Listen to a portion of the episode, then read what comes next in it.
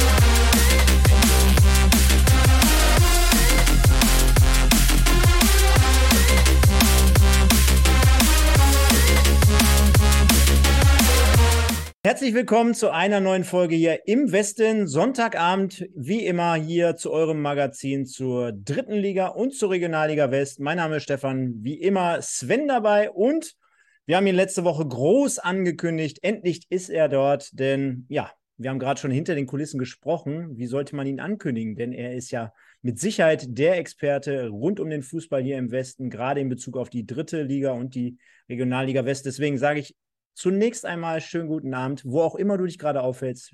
Schön, dass du da bist, Daniel Flottmann. Hi. Hi, guten Abend. Ich bin in Osnabrück. Osnabrück, ja. Das ist ja nicht weit von deiner Spielstätte entfernt.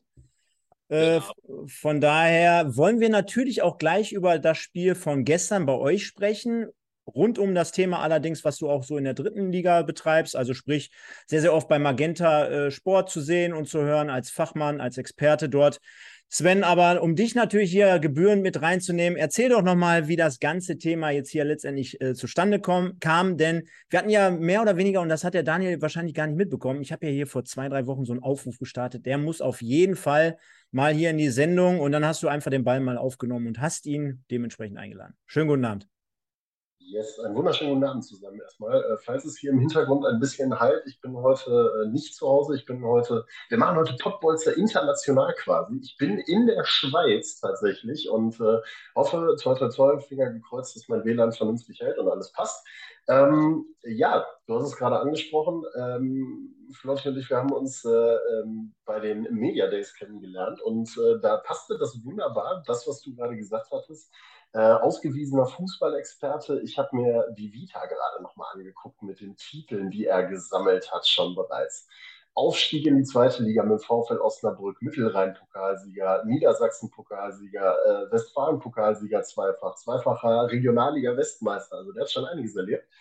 Und ähm, dann ne, hast, hattest du den Gedankengang, habe ich gesagt, ja, können wir mal machen. Und äh, dann ging das glücklicherweise relativ zügig und sehr, sehr unkompliziert. Deswegen auch nochmal ein Riesendank an äh, Daniel Flottmann dafür, dass das so unkompliziert und super geklappt hat und wir heute einen äh, sehr, sehr ähm, ja, guten und äh, tollen Experten hier an unserer Seite haben bevor wir jetzt gleich richtig reinstarten, du kannst jetzt gleich nochmal deines Amtes walten lassen, lieber Sven, denn erklär doch nochmal ganz kurz, ich habe jetzt hier keine Riesenfolie vorge äh, nochmal vorgefertigt, aber du kannst ja nochmal kurz sagen, wir haben gerade aktuell auf unseren Social-Media-Kanälen ein Gewinnspiel laufen zur Partie Wuppertaler SV gegen Alemannia Aachen, also ein richtig geiles Ding am Freitagabend. Dort gibt es auch schon die ersten Teilnehmer, die sich zumindest darauf beworben haben, hier letztendlich die zwei VIP-Tickets, die es zu gewinnen gibt, äh, dort abzustauben. Kannst du ja mal ganz kurz sagen, was man dafür tun muss? Genau, also äh, netterweise hat äh, der VIP-Partner vom Wuppertaler SV Skeum Digital uns zwei VIP-Karten für das Spiel Wuppertaler SV gegen Alemannia Aachen zur Verfügung gestellt. Freitag, also kommender Freitag, 19 Uhr im Stadion am Zoo in Wuppertal. Und was ihr dafür ma machen müsst, geht auf Instagram ähm, liked einmal die Seite von Popbolzer und beziehungsweise abonniert die Seiten, so heißt es ja, ne? Abonniert die Seiten von Popbolzer und Skeon Digital. Liked den Beitrag mit dem Gewinnspiel, das ist der letzte, den wir bei Popbolzer drin haben. Und schreibt in die Kommentare, mit wem ihr das Spiel gerne verfolgen würdet. Und dann werden wir, Teilnahmeschluss ist, glaube ich, Mittwoch um 20 Uhr, wenn ich das richtig im Kopf habe. Und dann wird danach ausgelost, wer der glückliche Gewinner ist der dann am Freitag dieses Traditionsduell zweier taumelnder Boxer, nenne ich das ja sehr gerne momentan, äh, im Stadion am Zoo verfolgen darf. mit Kost und Logis, mit allem mit dabei. Ne? Also wirklich Essen, Trinken, äh, guter Sitzplatz. Äh, Peter Neururer wird wahrscheinlich auch wieder mit dabei sein, irgendwo da in der Ecke. Und äh, ja, also Fußballexpertise ist gegeben, ein Dach über dem Kopf, Essen, Trinken, alles super, alles toll. Und dann spielen hoffentlich noch beide Mannschaften. Also Fußballherz, was willst du mehr? Und vielleicht bewirbt sich ja auch der Daniel für diese zwei VIP-Tickets am kommenden Freitag. Ich sehe schon sein Grinsen im Hintergrund. Er ist richtig heiß auf diese Partie.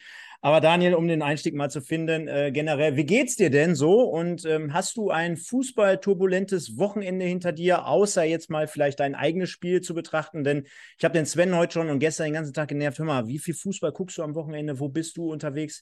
Hier und da und jenes. Und jetzt haben wir ja gerade gehört, du musst ja auch so nebentätigkeitsmäßig immer wieder auf dem Laufenden sein. Ist das so, dass dann rund um die Uhr bei dir Fußball läuft, außerhalb deiner Spiele? Ja, definitiv.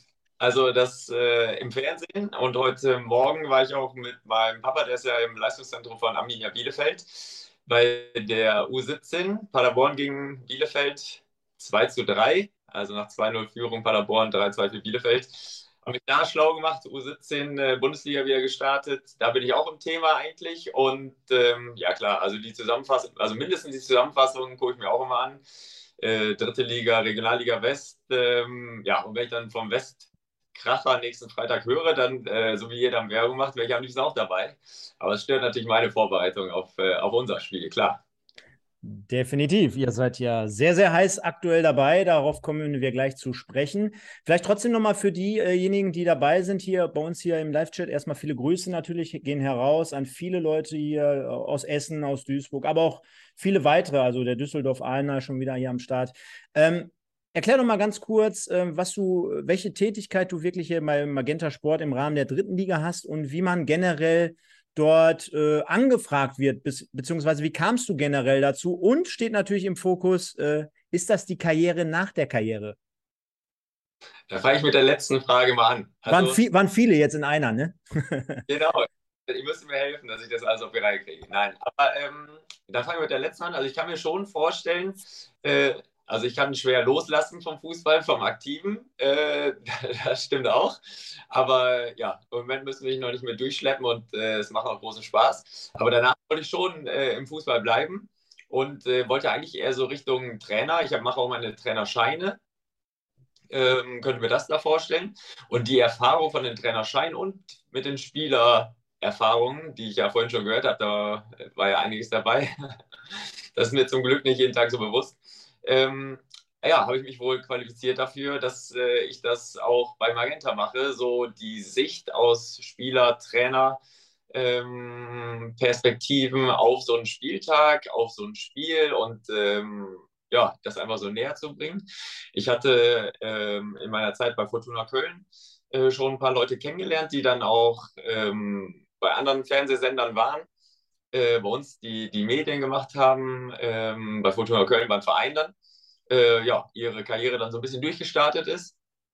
Und dann wollte man das Format, das ist ja oft so dann auch bei anderen, also ich, ich nenne es jetzt einmal bei Sky, ähm, Lothar Matthäus oder bei The Zone, Sandro Wagner, wo dann einfach ein Ex-Spieler äh, beziehungsweise halt ein Experte dabei ist, der äh, dann noch so eine andere Note reinbringt. Und das wollte Magenta auch, hat dann da passende Leute gesucht. Dann hatte ich so ein Probearbeiten, mehr oder weniger, ähm, bei Metten gegen Havelse und VW Osnabrück gegen Viktoria Köln oder Halle, ich weiß nicht mehr ganz genau. Genau. Und danach haben sie gesagt, darfst wiederkommen. Achso, und ja, was meine Tätigkeit ist vielleicht noch. Genau, also ich bin der Einzige, der die ganze Zeit am Ackern ist. Also vorm Spiel ähm, bin ich dann mit dem Moderator ähm, und, und begrüße dann mehr oder weniger äh, auch Gäste. Im Vorlauf, dann während, der, während des Spiels, während beiden Halbzeiten bin ich dann oben mit einem äh, ja, Kommentator, bin ich der Co-Kommentator und führe dadurch die Halbzeiten. In der Halbzeit bin ich wieder unten. Ähm, da gibt es dann auch Gäste, Highlights der ersten äh, Hälfte, äh, kleinen Ausblick auf die zweite Halbzeit und nach dem Spiel im Nachlauf äh, Man of the Match, beide Trainerstimmen und so, da bin ich da auch wieder unten im Studio, heißt das dann ja. Und ähm, ja, runde das Ganze dann oder versuch's zumindest ein bisschen. Ja, ich, ne, ich nehme jetzt mal zwei Dinge mit. Punkt eins, äh, du kannst nicht loslassen vom Fußball. Äh, ich glaube, das können viele bestätigen, die dich kennen. Punkt zwei, ähm, die äh, Geschichte, dass du der Einzige bist, der am Arbeiten bist. Äh, das werde ich schön an den Markus Höhner, an äh, Thomas Wagner und an Christian Straßburger weiterleiten, die auch schon hier zu Gast waren in anderen Formaten, aber die uns auch regelmäßig hören. Von daher, äh, ich glaube, sie wissen es richtig einzuschätzen. Ist natürlich nur Spaß an dieser Stelle. Sven, ähm, kannst du beurteilen, wie gut äh, der Daniel das macht und war er auch schon mal bei dir am Mikrofon? Äh, bis jetzt tatsächlich noch nicht. Äh, wird mal Zeit, definitiv. Also, äh, wenn sich, wobei es wird halt schwierig, das einzurichten, wenn man ja, wo, ja aber, aber wann spielt denn Wuppertal zumindest gegen Rödinghausen oder umgekehrt, damit du ihn mal äh, von, von der Seite interviewen kannst? Also, das ist, müsste ja machbar sein. Das könnte machbar sein mit einem Interview. Das sollte nicht das große Thema sein ich weiß gar nicht, wann das Spiel ist vom WSV. Aber das heißt ja auch nicht unbedingt nur, weil der WSV da auswärts spielt gegen Rödinghausen beispielsweise, dass ich dann dort im Einsatz bin. Ne? Das ist ja das Gute bei der ganzen Geschichte. Aber grundsätzlich, sage ich mal, er bringt ja eine sehr, sehr große Expertise mit. Ne? Jetzt mir gerade eben nochmal angeguckt, ähm, was dieser Mann so seit, ich glaube, 2006 im Seniorenfußball äh, mittlerweile miterlebt hat. Also über oder fast 300 Spiele in der neuen Regionalliga West. Da kommen wir nämlich wieder darauf, wer ist Rekordspieler der Regionalliga West. Ne? So, so eine kleine Geschichte. Ähm, ich glaube, 293 Spiele aktuell in der aktuellen Regionalliga West, die er abgerissen hat. Und vor allem, wenn du dir jetzt überlegst, äh, Daniel ist, glaube ich, frische 38 geworden, wenn ich das richtig im Kopf habe. Na, man sieht es dir natürlich nicht an, ganz klar, die Bräune im Gesicht. Ähm, und ist trotzdem immer noch Kapitän, Innenverteidiger bei einem der Top-Teams der Regionalliga West. Ne? Also zum Thema Loslassen muss er ja momentan noch nicht, wenn er so gut weiter Leistung abliefert. Aber es ist ja immer schon mal ganz clever, wenn man sich nebenbei ein zweites Standbein äh, aufbaut. Und das macht er ja auch sehr, sehr gut und sehr, sehr eloquent auf jeden Fall. Gibt es dafür ein Erfolgsrezept? Warum kann man mit 38 noch so vorangehen und in der Regionalliga, wie das Sven gerade sagte, äh, die Binde nehmen? Oder klar, die Binde ist jetzt vielleicht die eine Geschichte, die Kapitänsbinde, weil ähm, es werden ja immer Führungsspieler und ältere Leute gesucht, die vorangehen. Das ist vielleicht das, das eine, okay, aber die, wenn die Leistung nicht stimmt, äh, dann würde das eine mit dem anderen ja auch nicht funktionieren. Von daher gibt es da irgendwie ein Erfolgsrezept, in, gar nicht böse gemeint, aber in dem Alter noch vorweg zu marschieren? Also ja, grundsätzlich äh, ist die Reihenfolge wirklich erst Leistung und dann äh, kann man auch äh, ja, vorweggehen, äh, Verantwortung übernehmen. Also ich glaube, das ist ganz, ganz wichtig, damit ich auch so glaubwürdig bin. Ich fordere auch von meinen Mitspielern nichts anderes, als was ich selber äh, leiste. Und ja, dazu muss man äh, bereit sein, auch zu leiden. Ne? Verzicht, Leiden, äh, auch wenn sich das vielleicht nicht so anfühlt, aber ähm, ja, grundsätzlich muss ich schon ein bisschen mehr machen als äh, Anfang 20 für, für meine Fitness. Ähm, also bedeutet Ernährung, äh, Erholung auch wichtig, aktiv äh, daran arbeiten, dass man sich schneller wieder äh, erholt, weil das ja einfach in dem Alter dann noch ein bisschen anders ist. meine Erfahrung hilft mir dann sicherlich auch. Also ich mache mit dem Wissen von jetzt, äh, würde ich vielleicht auch mit Anfang 20 ein paar Sachen anders machen. Äh, vielleicht ein bisschen weniger ähm, ja, die Nacht zum Tage machen oder so, sowas gehört ja auch dazu. Ähm, zur Korrektur noch, seit 2004, glaube ich, bin ich äh, bei den Senioren. 2004, 2005. Äh, Macht es aber nicht du besser. du hast vollkommen recht, du hast vollkommen recht. Äh, erste Spiele Regionalliga Nord, 2004, 2005. Ich habe es gerade nochmal aufgerufen. Du hast vollkommen ja. recht. Gut, ich wollte nur sagen, wenn wir schon, dann genau, ich passe auf. Statistik Gott ist auch noch. Genau, nee, aber also viel Schlaf und so. Ich, ich weiß, ähm, dazu kommt vielleicht auch noch, dass ich jeden Tag sehr zu schätzen weiß. Das ist man sich mit äh, Mitte 20 oder so auch nicht bewusst. Da ist die Zeit noch endlos, glaube ich, und da macht man sich auch nicht so einen Kopf. Äh, ich genieße jeden Tag, jedes Training, jedes Spiel, jede Zeit auch mit den Jungs in der Kabine. Äh, die halten mich auch jung äh, im Kopf. Und äh, ja, da sind, also vom Gesprächsstoff könnte man ja meinen, dass das mittlerweile nicht mehr so meine Welt ist. Aber das stimmt nicht. Äh, wir finden auf jeden Fall immer noch ein Thema und ähm, ich glaube, ich kann dann auch das eine oder andere Thema steuern. Von daher, das ist ein Austausch, äh, ja, der beide Seiten, glaube ich, voranbringt. Wahnsinn. Und jetzt haben wir einen super Übergang, denn äh, zum einen wollen wir natürlich hier insgesamt nochmal die Leute mit reinnehmen. Schon etliche wir wieder live dabei. Der Holger, der äh, auch gerade noch die eine oder andere Frage gestellt hat. Stellen wir gleich noch, Holger, also äh, keine Angst. Äh, ich würde euch aber auch bitten, noch mal ein paar Likes hier zu lassen, Leute. Wir brauchen auf jeden Fall eure Unterstützung für das Format hier. Wir werden jetzt aktiv, glaube ich, eine gute, knackige halbe Stunde über die Drittliga-Ergebnisse und die Regionalliga West sprechen und wollen zuvor allerdings nochmal, wenn wir jetzt gerade vom Daniel den Übergang schaffen zu einer äh, der schillerndsten Figuren, nochmal wie jedes Wochenende fragen, Spieler des Tages, beziehungsweise im Westen des Tages heißt unsere Kategorie. Und der Kollege Lesser hat äh, mal so ein paar Vorschläge zur Regionalliga unterbreitet. Das ist zum einen Dennis Knabe, Dennis, also oder Sven besser gesagt, äh, als ich Bilder von dem rausgesucht habe, ne, der hat schon alles gesprengt. Also so zweimal zwei Meter, muss ich dazu sagen. Wahnsinn, bin ja richtig erschrocken. Der erinnert mich so ein bisschen an Patrick Wienscheck von THW Kiel, so am Kreis, ne? Also gar nicht böse gemeint, falls er uns jetzt draußen hört oder sieht, aber es ja, muss ja anscheinend eine richtige Kante sein. Der ist, der ist tatsächlich eine richtige Kante und äh, ich kann vielleicht mal kurz erläutern, warum ich unter anderem ihn und äh, auch den Kollegen Kevin Grund mit reingenommen habe. Das waren so meine zwei Ideen, die ich gehabt habe, relativ einfach. Äh, Dennis Knabe, der hat einen Fund erstmal im linken Fuß drin und hat ähm, gegen oder mit Wattenscheid die ersten drei Punkte jetzt geholt in dieser Regionalliga West-Saison gegen Fortuna Köln, überraschend und auch sehr, sehr deutlich mit 3 zu 0. Nimm nicht zu viel vorweg dafür einfach stellvertretend einfach mit reingenommen für diese ganze Geschichte, hat den Führungstreffer dort mit sehr, sehr viel Wucht und äh, Elan erzielt. Und Kevin Grund vielleicht einfach nur mal ganz kurz noch ähm, wahnsinnige Leistung, die der abgeliefert hat gegen den Wuppertaler SV mit seinen 33 Jahren, wie der bei den Temperaturen über den Platz marschiert und die Mannschaft antreibt, ist der absolute Wahnsinn. Genau, die weiteren beiden Kandidaten, die habe ich jetzt einfach mal aus dem Hut gezaubert. Ich hoffe, der Daniel ist nicht äh, verwundert, denn ich habe, wenn ich ehrlich bin, nicht äh, das ganze Spiel von euch sehen können. Äh, aber ich habe einfach mal aufgrund dessen, dass das die Vorentscheidung, wie man ja so schön sagt, im Fußball ist. Und weil du heute Abend mal hier zu Gast bist, habe ich mal Patrick Kurzen genommen von euch, vom SV Rödinghausen. Du kannst uns ja gleich mal ein bisschen was zu den Toren erzählen und zur Entstehungsgeschichte kommen wir gleich zu. Und ich war gestern selber, also diejenigen, die uns äh, folgen, die wissen es, ich war gestern im Signal Iduna Park bei der Partie Borussia Dortmund U23 gegen Rot-Weiß Essen und da hat Bradley Fink ein sehr kurioses Tor erzielt, steht auch gerade auf dem Sprung Richtung Schweiz. Also äh, man munkelt, der FC Basel ist dort an diesem Spieler interessiert. Schauen wir aber mal, wo das Ganze hinführt. Ihr habt also jetzt gerade aktuell die Möglichkeit, im Chat hier bei uns live den nächsten Spieler im Westen des Tages zu wählen, Sven. Und ich habe es groß angekündigt, eine Wahnsinnsneuerung. Wir haben jetzt hier unser Ranking mal aus den ersten drei Sendungen. Trotzdem, glaube ich, ganz gut, damit man es einfach mal ein bisschen nachvollziehen kann. Also in Folge 1 war es Vincent Müller vom MSV Duisburg äh, bei der Partie Osnabrück gegen den MSV. Da war der Daniel, glaube ich, auch am Seitenrand als Experte dort tätig. Den habe ich nämlich gesehen. Der kann sich da jetzt nicht rausreden.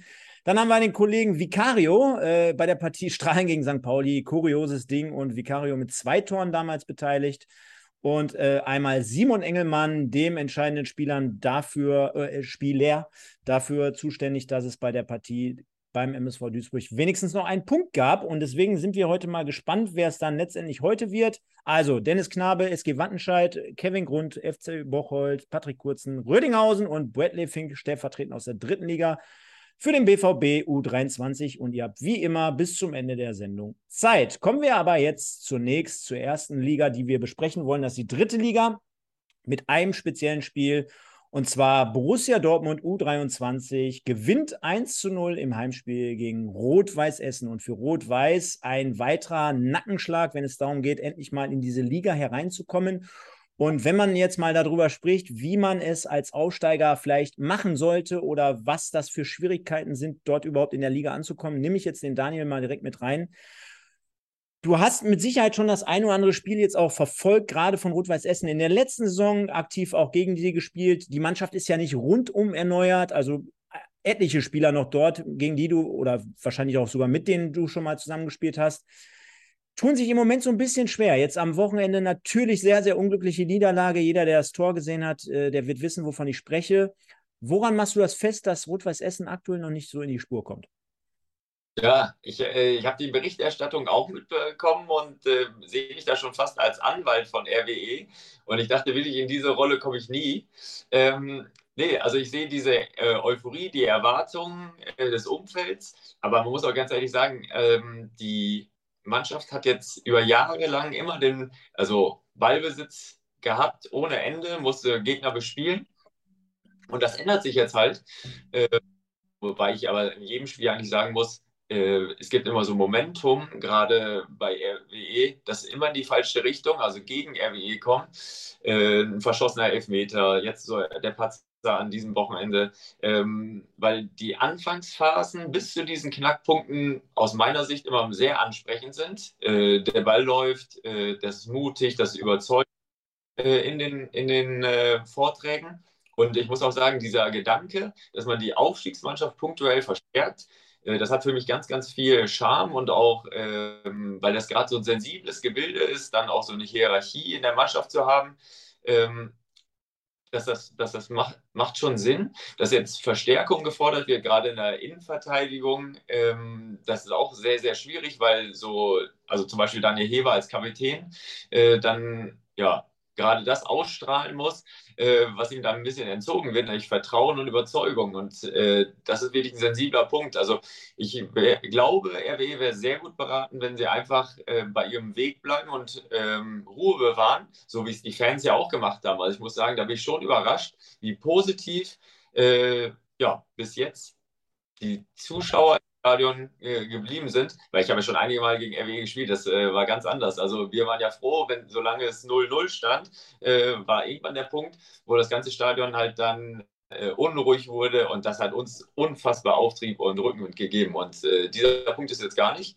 Deswegen ähm, ja, glaube ich, dass RWE die richtigen Schlüsse rauszieht und, und jetzt auch einmal diese Rolle annimmt. Ähm, stabil stehen, und so ist ja Drittliga-Fußball, erstmal hinten stabil stehen, die Null halten äh, und, und sich in so ein Spiel reinkämpfen und, und da arbeiten. Und das ist ja die richtige Reihenfolge. Dann fußballerisch äh, sind sie, glaube ich, soweit so überzeugend oder so gut, dass es dann auch von alleine geht. Aber die Reihenfolge muss sein, erst arbeiten und dann kommt Fußballspielen. Ich grätsch mal direkt da rein, Daniel. Ähm, ich hab, mir sind direkt mal so in der Aussage oder auch im Vorfeld schon mehrere Themen in den Kopf gekommen dabei. Äh, die das Ganze ja sehr, sehr schwierig machen, mit dieser Aufstiegseuphorie dann direkt weiterzugehen und mit dieser gefestigten Mannschaft auch in Liga 3 so weiterzumachen. Weil es ist ja, du hast ja eine sehr, sehr spezielle Situation. Du hast den Aufstieg am Ende klar gemacht mit einem Interimstrainer, mit dem Gespann Novak Wagner und hast du bisher nicht mit dem Trainer, mit dem du die Regionalligasaison bestritten hast, in die neue Saison reingegangen. Das heißt also, du hast einen neuen Trainer mit einer neuen Spielphilosophie vielleicht auch mit dabei. Ähm, dann kommt für mich noch ein Punkt dazu. Also Zuschauer, gebe ich dir recht, vollkommen klasse. Auch nach dem jetzt vierten Spiel mit nur insgesamt einem Punkt. Das kennt man so aus Essen tatsächlich nicht. Ähm, Daniel Heber hat das ja im Interview auch nochmal betont. Diese Euphorie ist immer noch da. Aber es muss so langsam was folgen. Und jetzt stelle ich dir als Innenverteidiger mal eine Frage. Ähm, das Thema haben wir letzte Saison schon mal in dem RBE-Podcast mal angeschnitten. Stichwort Jakob Golz. Ähm, ich glaube, Marlon hatte das auch schon mal gesagt. Diese Personalie dort hinten drin, ich würde vielleicht nicht den Fokus auf den Innenverteidiger legen, sondern vielleicht, Jakob Golz ist ein sehr, sehr junger Torwart mit viel Potenzial, talentierter Junge, hat er schon einige Male unter Beweis gestellt, hat aber auch in der einen oder anderen Situation, ich erinnere mich beispielsweise an das Pokalspiel gegen Wuppertal oder eben jetzt auch gegen, ne, gegen Dortmund das Spiel, ähm, Fehler ähm, gehabt, mit drin gehabt, die einem jungen Torwart vielleicht auch natürlich passieren können, daraus lernt er. Aber wo du vielleicht sagen musst, das ist jetzt nicht der richtige Zeitpunkt, um so einen Jungen ranzuführen. Macht es da nicht vielleicht eher Sinn, einen erfahrenen Torwart noch zu holen, statt eines Innenverteidigers, der Ruhe auf seine komplette Abwehr ausstrahlen kann? Weil das ist, glaube ich, eher das, was RWE fehlt in meinen Augen, als noch ein Innenverteidiger. Ich bin der Meinung, ich persönlich bin der Meinung, qualitativ bist du da bei Essen sehr, sehr gut aufgestellt. Ja, ich finde den Gedanken auch interessant. Äh, ist der Fehler am Wochenende, ich habe ganz oft was irgendwas gelesen von unerfahren und so und ähm, ja, sowas wie Nervosität oder äh, in die Richtung. Äh, für mich ist äh, der Fehler jetzt zum Beispiel vom ohne dass ich ihn da äh, irgendwie äh, jetzt mich auf den einschießen möchte oder so, ist für mich Überheblichkeit. Also so ein ja, Aufziehen und den Stürmer mehr oder weniger ein bisschen ins Leere laufen lassen und der lässt es nicht mit sich machen. Das ist für mich Überheblichkeit und da fehlt mir die Verständnis da, oder das Verständnis dann schon dafür. Ne? Das muss ich ganz klar sagen. Aber so eine Erfahrung und gerade so ein sensibler Bereich wie Innenverteidigung, Torwartspiel, ich nehme die sechs auch noch dazu, da, da wirklich so eine Achse ist. ähm, die auch gestärkt wurde durch die Aufstellung zumindest, mit den drei Innenverteidigern und den zwei Sechsern davor. Ähm, ja, also da sehe ich auf jeden Fall Potenzial und mit Davari hatten sie eigentlich einen, der genau das verkörpert aus meiner Sicht. Da gab es andere Probleme, klar, aber ich glaube, ihm werden solche Böcke jetzt nicht unterlaufen.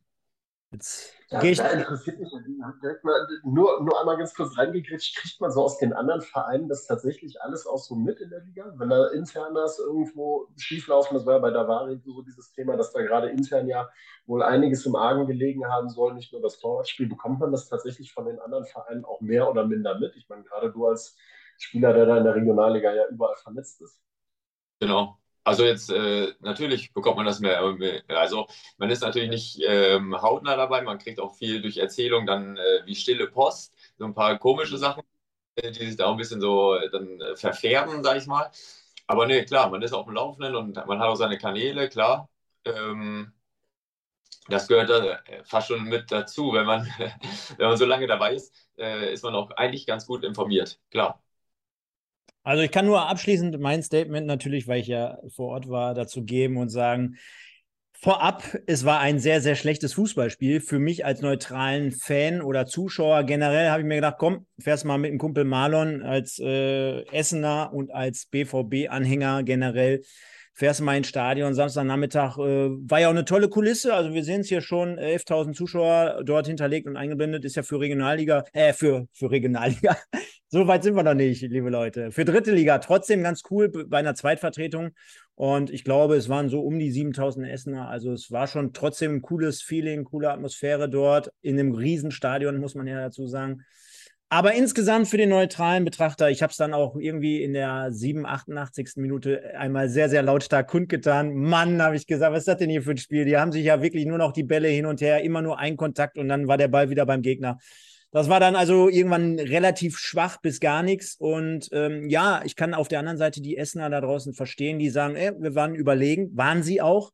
Ja, also bei Borussia Dortmund habe ich jetzt nicht viel gesehen, aber mit anderen Worten, du hast schon gesehen, dass da gerade zwei abstiegsgefährdete Mannschaften gegeneinander spielen. Und ja, Borussia Dortmund hat dann halt äh, diesen einen Fehler dann mehr oder weniger ausgenutzt, währenddessen RWE ja, immer so Halbchancen hatte aus meiner Sicht und äh, nicht komplett zwingend war. Zumal dann kommt noch hinzu, ich, so eine Auswechslung Engelmann runter, der auch sehr, sehr erbost darüber war, konnte man auch relativ wenig nachvollziehen. Also bin dann immer noch so dieser Typ äh, Fußballer, Daniel, äh, Konzept hin oder her, ne? aber wenn du 1-0 zurückliegst, ähm, ob du dann nur, weil du deinen Plan hast, äh, mit einer festen Spitze dann äh, positionsgetreu zu spielen, einfach auch mal irgendwie was anderes machen. Ich meine, früher war das kein Thema, ne? da hast du mal den Libero ausgewechselt und dann hast du einen zweiten, zweiten Stürmer dazu gebracht. Ich verstehe schon, dass man an seinem Spielstil festhalten möchte, dass man vielleicht konsequent dann über die Außen die Mitte dann sucht. Äh, aber in dem Fall hätte ich mir gewünscht, dort noch mehr Wucht äh, drin zu lassen. Das ist das eine. Und zum anderen unterschreibe ich auch voll und ganz. Also, ich, Sven, du hast gerade angesprochen, wer war das? Ja, ich habe vor Wochen schon mal gesagt, Jakob Golz, hm, ja, wird der eine oder andere Essener auch da draußen anders sehen. Ich erinnere äh, dich mal vielleicht an das Spiel in Wuppertal auch dieser Freistoß aus 25, 30 Metern, wo ich schon vor dem Tor gesagt habe, oh, das wird aber eine enge Kiste, glaube ich, für den Jakob. Dementsprechend war es auch so und ich sehe das ähnlich wie der Daniel, äh, überheblich, ja, kann sein. Äh, ich, ich finde, weil der eine oder andere ja auch schreibt, ja, der ist nur jung und nee, auf dem Niveau ist das dann Qualität auch am Ende. Ne? Und äh, es darf dir in dieser Situation nicht passieren. Es darf einfach nicht. Und das hat für mich nichts zu tun, jo, äh, lernt da draus, in drei Jahren passiert das nicht mehr. Aktuell, wir reden jetzt über die aktuelle Situation von RWE und nicht für in drei Jahren. Von daher hilft uns das nicht weiter, wenn Jakob Golz diesen Fehler nicht mehr in drei Jahren macht. Er muss das jetzt gerade aktuell reparieren. Und es es war ja so einfach, ne? Also ist jetzt auch nicht so, weil viele haben auch gesagt, oh, der wurde ja unter Druck gesetzt durch die ganzen Rückpässe. Ey, der hatte locker zehn Sekunden Zeit oder so, ne? Oder fünf bis zehn. Drischt das Ding weg. Es war überhaupt gar keine Gefahr. Und von daher, ähm, ja, bin ich auf eurer Seite, dass man da vielleicht nochmal reagieren sollte. Ähm, ich bin mir auch ziemlich sicher, weil der ein oder andere Fan das schreibt, äh, ja, die Stimmung ist gerade noch gut, hat natürlich mit dem Ausstieg zu tun. Generell, dass die Fans sich dort, äh, dort alle zusammenhalten. Aber ob es jetzt für Dabrowski, wenn es so weitergeht, noch in drei Wochen weitergehen würde, lasse ich einfach mal dahingestellt sein. Ich glaube, ähm, am Ende muss sich RWE strecken. Und äh, wir belassen das Ganze jetzt mal. Also, denn am, am nächsten Mittwoch wir, wie immer, Marlon und Stefan mit der ausführlichen Review zum Spiel in Dortmund. Borussia gewinnt also 1 zu 0 gegen Rot-Weiß Essen durch das Tor durch Bradley Fink in der 22. Minute. Und jetzt blicken wir nochmal insgesamt auf die Ergebnisse der dritten Liga. Gab da schon die eine oder andere äh, Verwunderung, möchte ich jetzt mal sagen. Wobei, wenn man den ersten Spieltag zu, zu, zu Rate nimmt, dann hier wiederum nicht. Elversberg 5-0 gegen Zwickau, da, da fällst du ja schon wirklich fast vom Glauben ab. Dann unsere Freunde hier aus dem Westen, ähm, äh, Sven. Also, das ist jetzt auch so eine Truppe, die müssen wir jetzt ab nächste Woche mal ein bisschen enger beleuchten. Die machen ja richtig viel Spaß. Viktoria Köln 2-1 gegen Dresden, das habe ich mir zum Teil so ein bisschen angeguckt. Ferl unglücklich äh, hinten raus, dann 0-1 gegen 60, obwohl 60 äh, Spiel bestimmt war. Die, das ganze Spiel drückend überlegen, zweite Halbzeit nur auf ein Tor, aber dann kassierst du kurz vor knapp noch das 0 zu 1 äh, ähm, gegen 1860, die ihrer ja, Favoritenrolle natürlich äh, gerecht werden. Und dann haben wir noch aus Westsicht den MSV 0, äh, ach 0-0 hätte ich schon fast gesagt, MSV morgen natürlich gegen Freiburg. Und Daniel, du hast es gerade schon angesprochen, heute nochmal zwei kuriose Spiele. Und ich glaube, du hast ja gerade gesagt, dein erstes Spiel Meppen gegen Havelse damals. Ne? Ja, genau. Meppen heute 6-2 gegen Mannheim. Ich habe das ganze Spiel geschaut. Äh, da war schon wieder, ich gucke ich such gleich nochmal den Namen raus, vielleicht hast du ihn auch. Heute wieder Dreifach-Torschütze auf Meppner Seite, nachdem ja Pourier vor äh, zwei Spielen schon mal dreifach getroffen hat. Ja, geiles Ergebnis, oder? Was, was geht in Meppen ab? Ja, in Meppen, ich würde erstmal sagen, ähm, dadurch, dass Mannheim so offensiv vor der Saison gesagt hat, dass sie aufsteigen möchten, ähm, hatte ich da schon Respekt vor, weil also so, so offensiv und so, ich mag das eigentlich, so klar zu sagen, äh, wo es lang geht und so ein Ziel zu haben, weil der es auch de deutlich den Druck erhöht.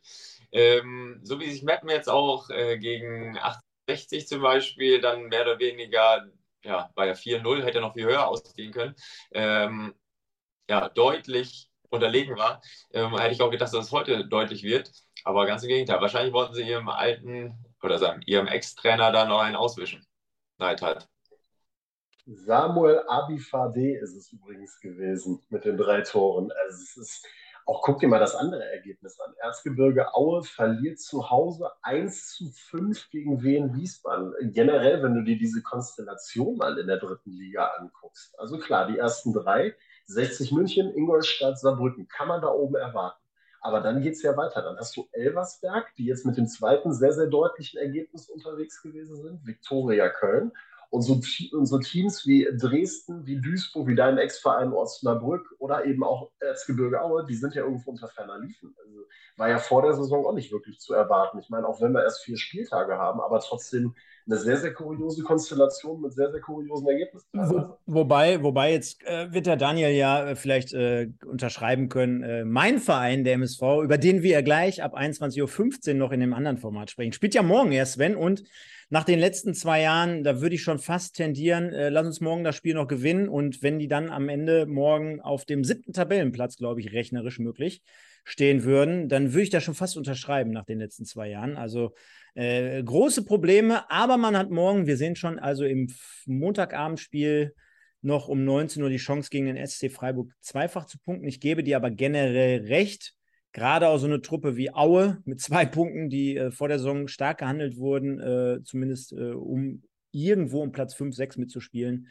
Äh, das ist schon ein bisschen verwunderlich. Auf der anderen Seite, ob Oldenburg, Ferl und äh, Zwickau, Bayreuth, ob die nicht letztendlich auch schon eh dort unten gehandelt wurden. Lass ich mal da stehen. Daniel, was, was glaubst du so im, äh, im Spurt um die oberen Plätze? Also 1860 Ingolstadt, Saarbrücken, das liest sich schon nach dem Favoritenkreis. Ja, Ingolstadt ja ist nächster Gegner von RWE. Da bin ich auch gespannt. Das ist wirklich ähm, ja, dritte Liga pur, also richtig, richtig Qualität. Ähm, ich hatte auch Osnabrück, habe ich immer noch auf der Rechnung, weil es einfach eine Mannschaft ist, die im letzten Jahr äh, zusammengewachsen ist. Nach, auch nach einem Umbruch, ähnlich wie jetzt in Aue. Die haben ja wirklich äh, fast komplett getauscht. Ähm, da braucht es vielleicht noch ein bisschen Zeit, sonst sehe ich die auch weiter oben. Einfach von Namen her der Mannschaft. Und äh, ich glaube auch in Aue kapiert jeder von der ersten Sekunde an, worum es eigentlich geht. Äh, genauso wie in äh, Zwickau zum Beispiel auch das Spiel gestern gegen Elversberg, da habe ich nur die Highlights gesehen, aber da hätte es ja auch deutlich, also noch unangenehmer werden können. Ähm, trotzdem bin ich mir davon, also bin ich zumindest fest davon überzeugt, dass sie wissen, dass vom ersten Spieltag an nur gegen den Abstieg äh, gehen kann. Und diese Einstellung ähm, plus die ganze äh, Region, die auch dahinter steht, das kann schon ein Faustpfand noch sein. Von daher glaube ich schon, also dass äh, 1860 auch mit der ähm, gewachsenen Mannschaft plus die ganzen Neuverstärkungen, dass äh, auch wenn sie jetzt Verletzungen haben wie Marcel Bär, äh, der Favorit sind. Hast du mal selber in Aue gespielt? In Aue saß ich nur auf der Bank. Ah, okay. Äh, war der Leonard, das war aber noch der Bruder, war da zu der Zeit noch Präsident. Der hat dann vor dem Spiel schon eine Rede gehalten und das ganze Stadion eingeschworen auf so einer Videowand. Äh, da muss ich wirklich sagen, äh, das ist das, wovon ich spreche. Also wenn so eine ganze Region wirklich dahinter steht und dann äh, die Mannschaft nach vorne peitscht, also das hat schon eine Wucht, äh, die kann richtig Energie freisetzen. Okay. Ähm, abschließende Frage jetzt noch zur dritten Liga. Wo sehen wir dich äh, das nächste Mal als Experte? Hast du da schon irgendwie einen Plan vorgegeben bekommen, nächstes Wochenende beispielsweise?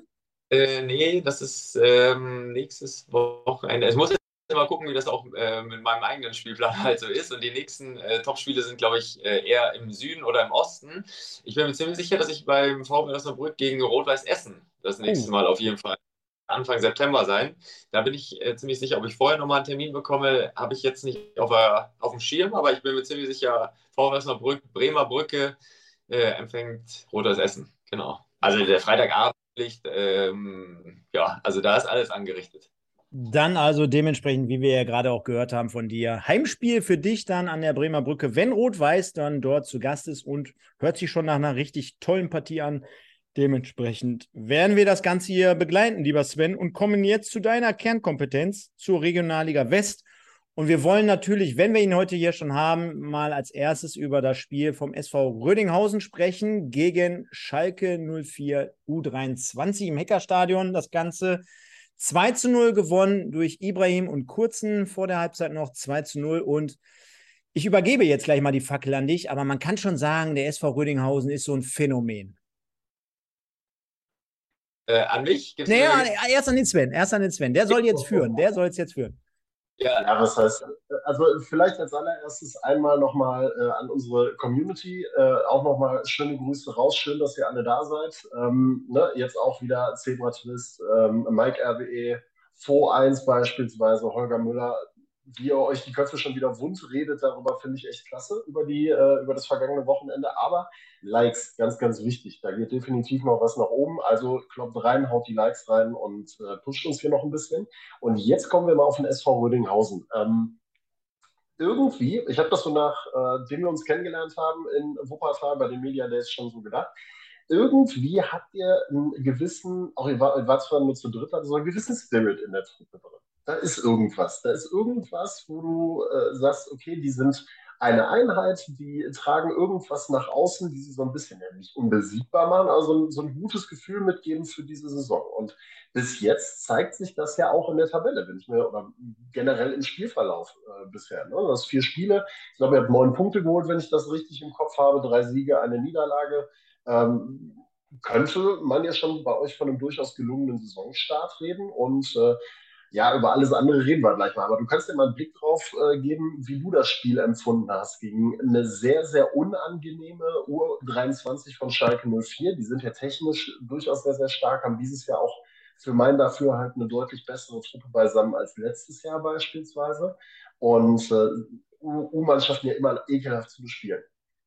Ja, definitiv. Und äh, also einmal dieses technische, auch körperlich, wenn ich da äh, sehe, dann äh, verstärkt äh, eine U23 verstärkt durch Dadaschow vorne, äh, der körperlich sehr, sehr bringt, da noch aufgelaufen ist. Andreas Ivan, der ja auch vorher bei Rot-Weiß Aalen war, auch bei Rot-Weiß Essen mal gespielt hat, mit einer unfassbaren Qualität äh, zwischen den Räumen und zielstrebig, torgefährlich. Ähm, und geführt dann von Tim Albutat, der ja natürlich auch beim SV, äh, MSV Duisburg da äh, das hat ganz viel Reife plus unfassbare Qualität und äh, ja, auch so Speed ohne Ende. Äh, auch was Schalke dann nachgelegt hat, äh, natürlich hochtalentiert, muss da vielleicht ein bisschen in die richtige Bahn noch gelenkt werden, aber natürlich ist es unangenehm. Ähm, und genau da haben wir auch angesetzt. Also wenn du von, von uns als äh, Team so sprichst, äh, sehen wir uns schon ein bisschen als das kleine gallische Dorf, wenn ich das so vergleichen darf. Ähm, die vielleicht nicht überall beliebt sind, aber ganz, ganz viel vorhaben, ähm, Ziele haben. Und äh, ja, und das werden wir uns auch.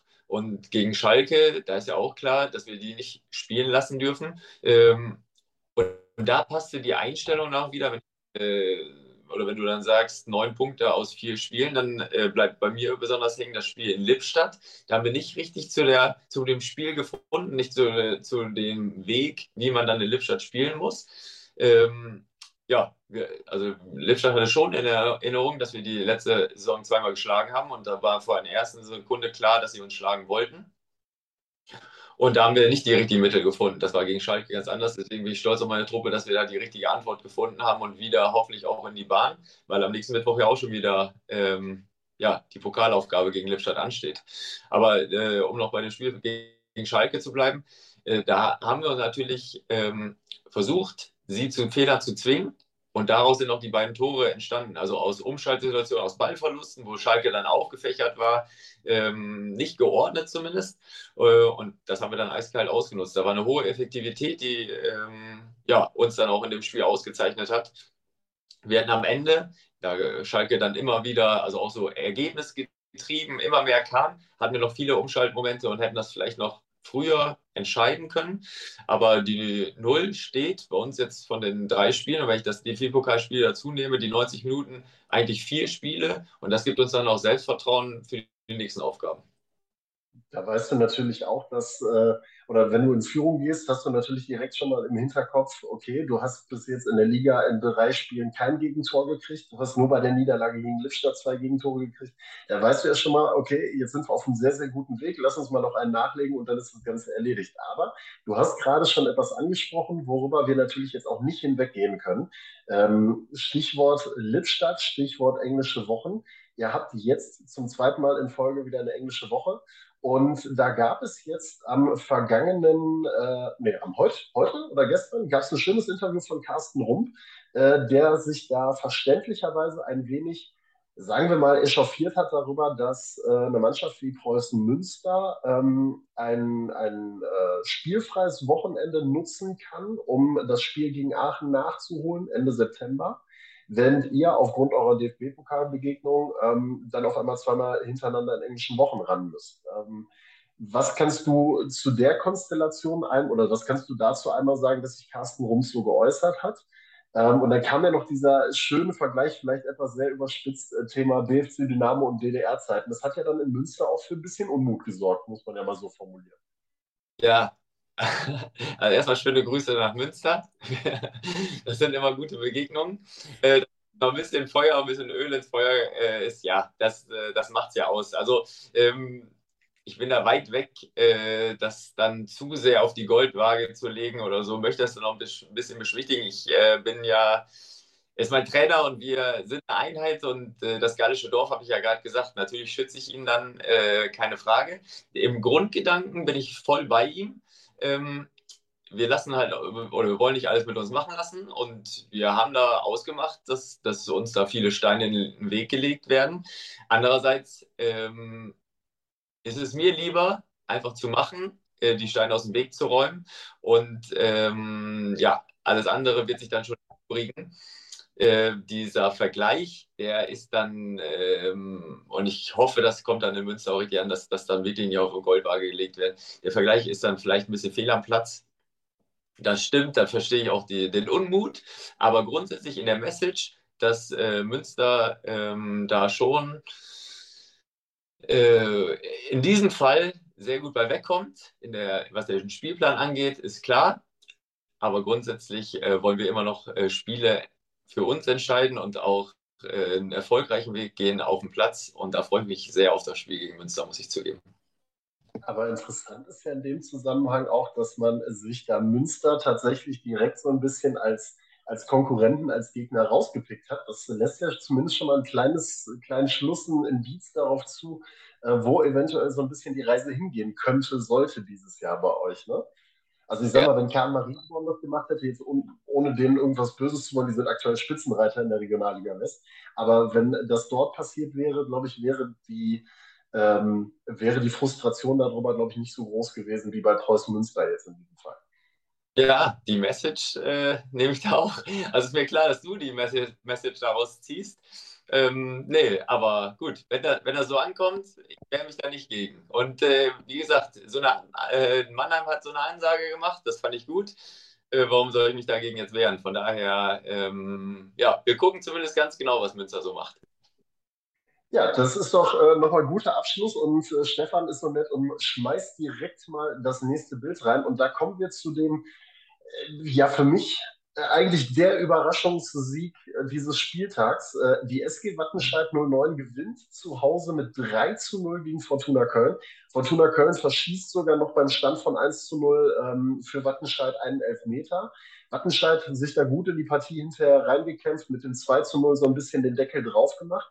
Ja, und Fortuna Köln, also nach jetzt vier Spielen auf Rang 15, ein Unentschieden am zweiten Spieltag gegen Rot-Weiß Aalen, drei Niederlagen also ja, man hat ja gehört, dass man einen etwas anderen Weg einschlagen will. Man hat mit Markus von Allen dort einen neuen Trainer installiert, ähm, wollte dort eine, einen Kern, ich glaube, von 13 Spielern haben, 13, 14 Spielern haben mit Regionalliga-Erfahrung, den Rest so ein bisschen auffüllen. Aber bei aller Liebe, also da spielt immer noch ein Skito Batterillo, da ist immer noch ein Sascha Marquet vorne drin, Dominik Lanius, André Weiß beispielsweise in dem Tor. Also da ist ja genügend Qualität und auf einmal stehen die auf 15 in der Tabelle. Also ein einziges Tor bisher gemacht und lassen sich von Wattenscheid 09 wegnageln, die in den letzten Spielen zweimal 1 zu 4 verloren haben und am letzten Spieltag noch 8 zu 0 verloren haben. Also irgendwas läuft doch da ganz quer in Köln. Ja, also um den Ball mal aufzunehmen, das äh, Lars Lockhart will ich auch noch dazu zählen, Angelo Langer, der von uns da, äh, gekommen ist, das ist so viel, also geballte Qualität, aber auch Regionalliga und die, sie wissen, wie so ein äh, Spiel in der Regionalliga funktioniert. Und ähm, ich glaube, das Pendel wird auch wieder in die richtige Richtung für Fortuna Köln äh, ausschlagen. Aber im Moment sind es wirklich sehr viele Momente, die, die gegen sie laufen. Im Spiel gegen uns kann ich zum Beispiel sagen, ein äh, Fehler im Spielaufbau von Dominik Lanius, der wirklich einer der besten Innenverteidiger der ganzen Liga ist, äh, passiert ihm so nicht. Äh, dann ja, machen wir mit der ersten Chance, das ist ein Freistoß gewesen in der dritten Minute, das Tor, dann läuft das ganze Spiel in die richtige Richtung für uns. Äh, und ich glaube, das war jetzt in jedem Spiel von der Fortuna so, dass es viele Momente gab. Ähm, auch der Saisonstart zum Beispiel zu Hause gegen Lippstadt, da war der Lippstädter Torwart Stefan Westphal einfach unfassbar gut. Ähm, ich glaube, dass da wirklich jetzt gerade viele äh, drüber nachdenken, was falsch läuft und ja, dann diese Leichtigkeit, die man für, fürs Fußballspiel braucht, diesen Spaß und so verlieren.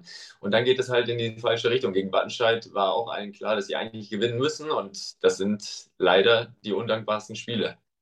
Wie nah, wie nah, eine Frage, wie, wie, wie nah bist du noch an Fortuna Köln dran? Also hört sich ja jetzt schon sehr fachspezifisch an. Ne? Also äh, du hast ja auch selber dort mal gespielt, jahrelang sogar. Und da bist ja. du auch mit Sicherheit sehr, sehr gut vernetzt.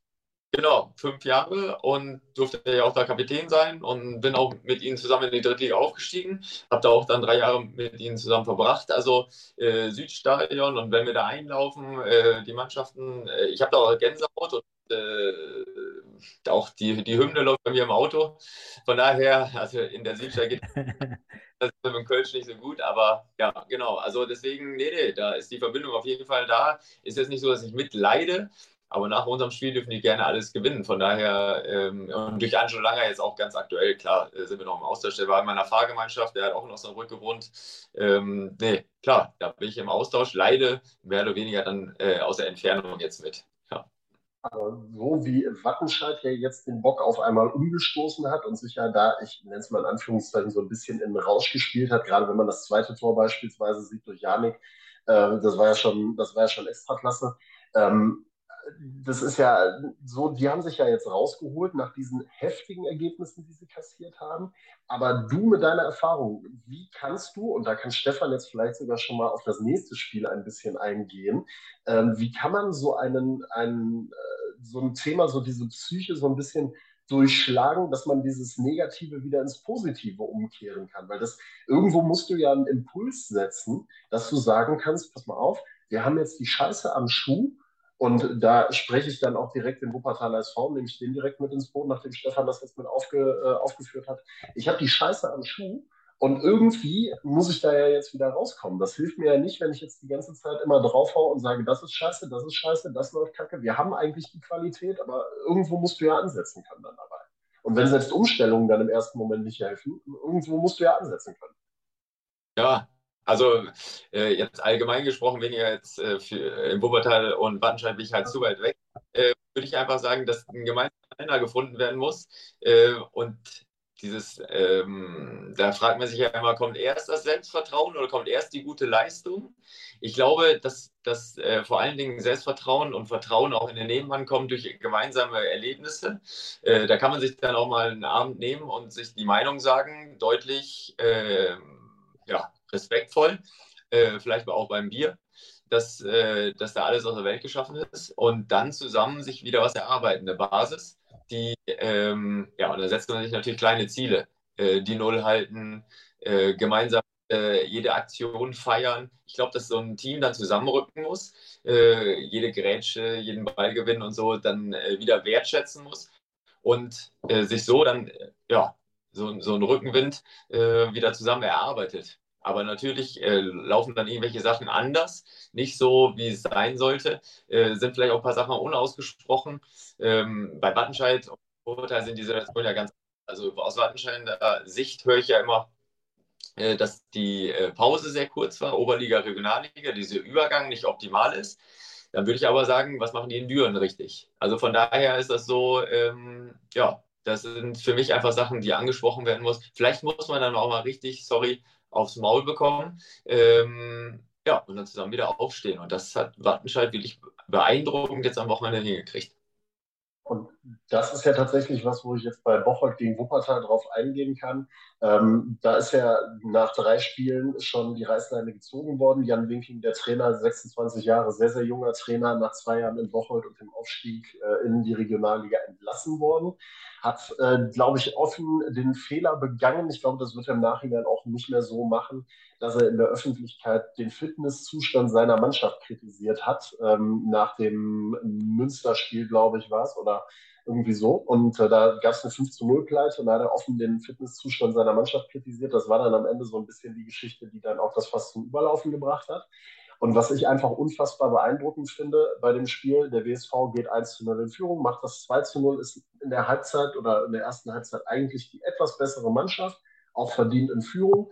Und äh, Bocholt gibt sich nicht auf. Und es ist immer die Rede gewesen von diesem Fitnessproblem und die Mannschaft kann nicht mehr und dann hast du eine Partie. Dieses Stadion liegt in der vollen Sonne. Du hast keinen Fitzelschatten auf diesem Rasen gehabt. 35 Grad, 40 Grad in der Sonne, wie viel auch immer, 60, 30 Grad, ich weiß es nicht, keine Ahnung. Und diese Mannschaft marschiert, angeführt von einem überragenden Kevin Grund, der übrigens bei uns immer noch in der Abstimmung mit dabei ist, ähm, der die Mannschaft da ein ums andere Mal pusht, Gas gibt, macht und tut. Und dann schaffen die es nach dem 1 zu 2 durch Malek Fakro, äh, der da auch richtig gut gearbeitet hat, in der 95. Minute noch den Ausgleich zu erzielen. Ich muss übrigens Stefan korrigieren, das war nicht Jeffrey Obst, das war Marvin Leuch, der das Ding über die Linie gedrückt hat, auch wenn es sehr, sehr, da, auch wenn es überall woanders anders steht. Da musst, du, da musst du mittlerweile den Kicker korrigieren. Ich kopiere meist. Ich weiß, also es ist, ähm, ich habe mir die Wiederholung hinterher nochmal mehrfach angeguckt, weil ich es im Live nicht gesehen habe. Ich habe es nicht gesehen, weil dann auch die Leute die Arme einfach hochgerissen haben, du hast nichts mehr gesehen. Du hast nur noch die Jubelschreie gehört. Und ich habe es mir hinterher in der Wiederholung angeguckt. Marvin Leuch hat das Ding hinterher ähm, noch über die Linie gedrückt. Also du hast nicht das Gefühl gehabt, dass Bocholt in irgendeiner Form Fitnessprobleme gehabt hat. Die sind 95 Minuten marschiert wie die Wilden. Und ähm, das war, das war völlig absurd. Der BSV wirkte wie so ein angeschlagener Boxer, der einfach nur noch hofft, dass er das Ding irgendwie über die zwölfte Runde hinaus retten kann, bis, der, bis das Ding zu Ende ist und dann die drei Punkte mit einfährt. Und dann kommt in der 95. der zu erwartende Nackenschlag, dieser K.O., ähm, der, glaube ich, auch dann so generell so ein bisschen das Problem beim WSV auch offengelegt hat. Also du hast da scheinbar in dieser Truppe, zumindest wirkt es so, ein gewisses ähm, ich würde jetzt mal zwei Themen sagen. Ein, ein Fitnessproblem hat sich gestern zumindest im Vergleich zu Bocholt aufgemacht, in meinen Augen ähm, weil da eben nicht diese, ähm, diese Fitness da war, das durchzugehen, das durchzuziehen. Und du hast halt ein Mentalitätsproblem in meinen Augen. Du hast so viele Situationen, wo du eben nicht mit nach hinten gehst, wo dann auf einmal drei, vier Verteidiger stehen oder die Fünferkette im Optimalfall hinten steht, aber von vorne Leute nicht mit nachrücken und im Kollektiv verteidigen. Das, was die letzte Saison so stark gemacht hat. Ne? Guck dir das in der Tabelle an. Ähm, Rödinghausen hat zwei Gegentore in einem Spiel kassiert und ansonsten nichts. Der WSV hat es geschafft, in vier Spielen sieben Gegentore zu kassieren. Also der hat ungefähr jetzt schon ein Viertel der Tore kassiert, die er letzte Saison kassiert hat. Und ähm, die Mannschaft passt momentan vorne, weder vorne noch hinten irgendwie richtig zusammen. Und deswegen eben auch meine Frage, was am Ende der Faktor sein kann, dass du diesen Knoten durchschlagen kannst, damit es wieder läuft. Weil Björn Mehnert der wechselt, der hat jedes Wochenende eine andere Formation auf dem Platz, der spielt jetzt taktisch irgendwie äh, russisch Roulette oder äh, Kniffel oder keine Ahnung, wie er dann die Mannschaft dann äh, taktisch einstellt. Also ich will nicht kritisieren, ne? keine Frage, hat letztes Jahr super Arbeit abgeliefert, aber ähm, er versucht sehr, sehr viel und ich frage mich halt, ist es für eine Mannschaft sinnvoll, jetzt in diesen vier Spielen so viel schon durchzuprobieren, was Formation angeht und was, was Aufstellung angeht? Oder ist das eine Geschichte, wo du als Spieler sagst, Daniel, ähm, Schuster, bleib bei deinen Leisten, versuch dich jetzt erstmal darauf zu konzentrieren, erstmal die Null zu halten, weil das hat noch in keinem Spiel funktioniert. Und mit einer Grundformation erstmal wieder reinzukommen, so ein bisschen, wie du sagst, dir das zu erarbeiten.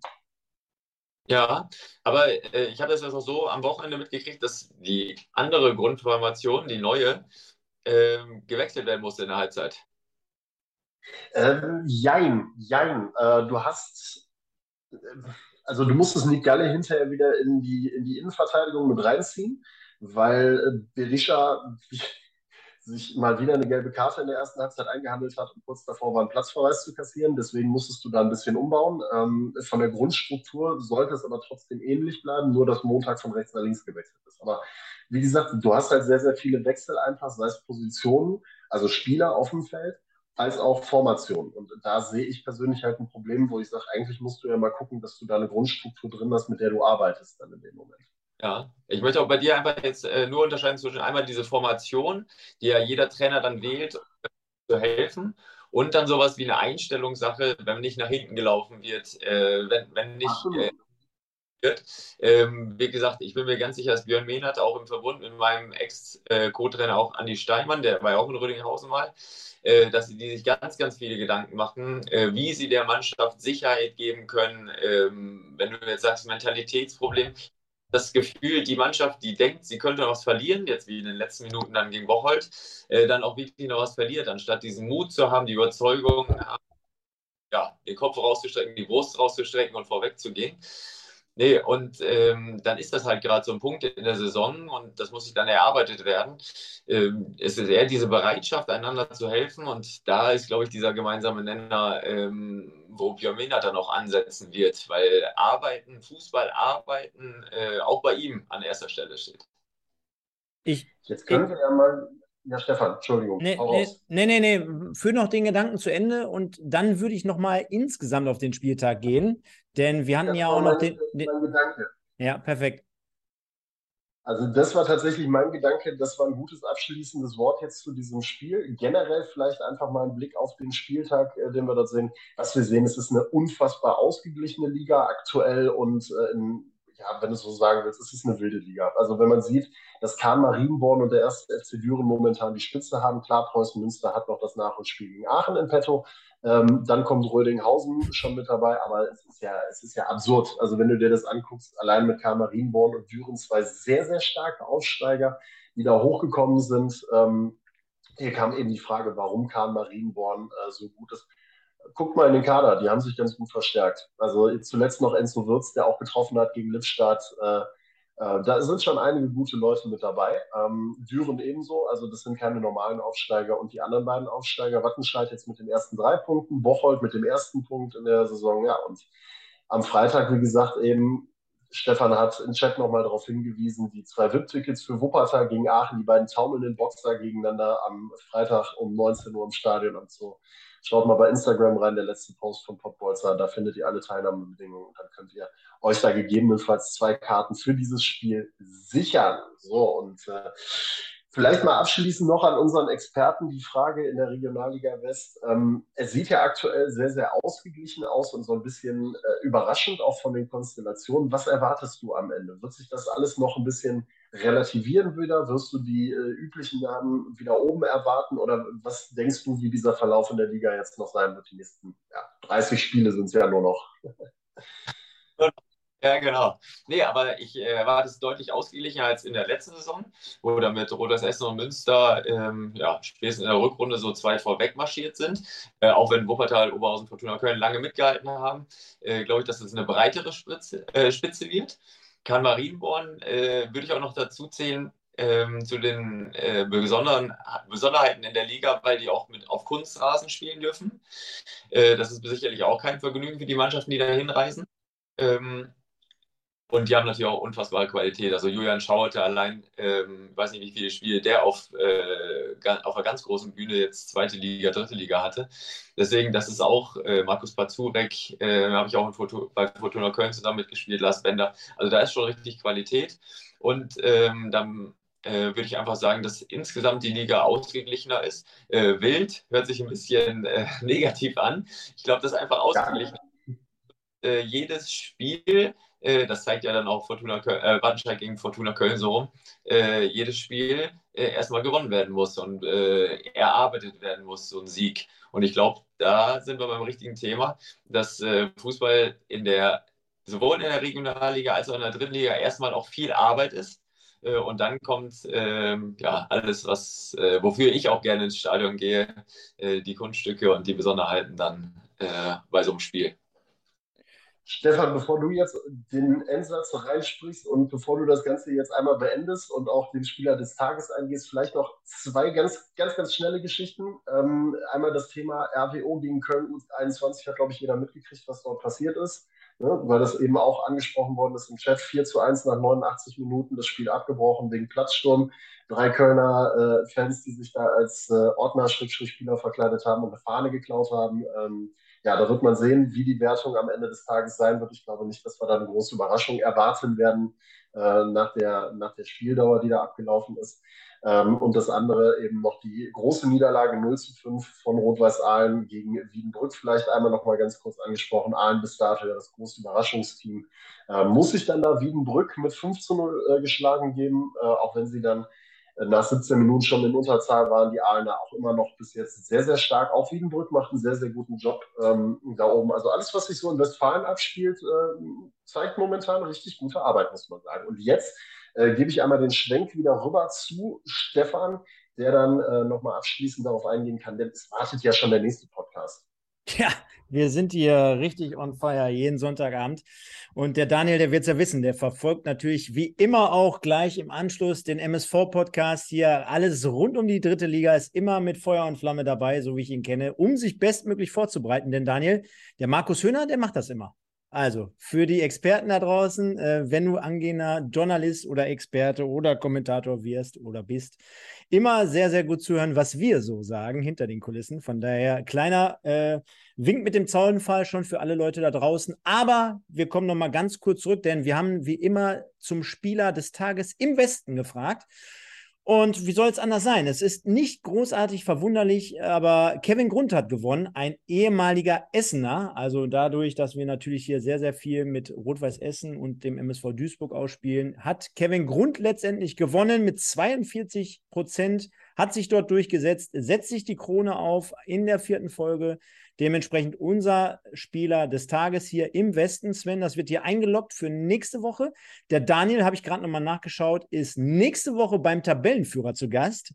Der eine oder andere wird sich denken, wow, spielt der in Münster? Nee, die spielen in Kahn, in Kahn Marienborn, haben wir gerade gehört. Und äh, dann werden wir das natürlich, Daniel, auch verfolgen. Also dir an dieser Stelle schon mal viel Glück für kommende Woche. Wir werden das beobachten. Auch natürlich vielen, vielen Dank zu dieser Teilnahme hier heute Abend. Hier gehören gleich auch die abschließend letzten Worte. Ich sage, liebe Leute, vielen Dank fürs Zuhören, fürs Zuschauen. War wie immer toll. Immer hier eine eigene Community-Gruppe mittlerweile hier bei diesem Format dabei. Letztendlich könnt ihr nochmal die Tickets abstauben. Geht dazu auf unseren Instagram-Account-Kanal. Der Sven hat es gerade angesprochen. Also Freitagabend, richtig geile Nummer bei coolem Wetter, Bier und Wurst. Garantiert äh, dementsprechend äh, bei der Partie Wuppertal gegen Aachen bei zwei VIP-Tickets und dementsprechend einfach nur draufgehen und allen äh, Beiträgen dementsprechend Folge leisten. Von daher passt das schon. Ich sage, kommt gut durch die Woche. Wir sehen uns später und äh, ja, bis nächste Woche, Sonntag zu Im Westen, 20 Uhr. Ich bedanke mich bei Sven und bei Daniel. Ciao, ciao. Ja, also ciao, Daniel, die Worte. Ja, hat großen Spaß gemacht. Also die Zeit ist verflogen. Ich hätte noch weitermachen können, aber ja, jetzt, jetzt, wieder, jetzt bin ich wieder dran mit Zuhören. Auch in Ordnung. Du, du bist auf jeden Fall noch mal dabei, auch beim Drittliga-Format bei äh, RWE oder bei MSV. Ne? Also da sp sprechen wir dann noch mal über eher aus der Expertensicht dann demnächst. Perfekt. Danke. Ja. Vielen Dank. Wir haben zu danken und wir verfolgen das. Bis denn. Ciao, ciao. Ciao. Ciao.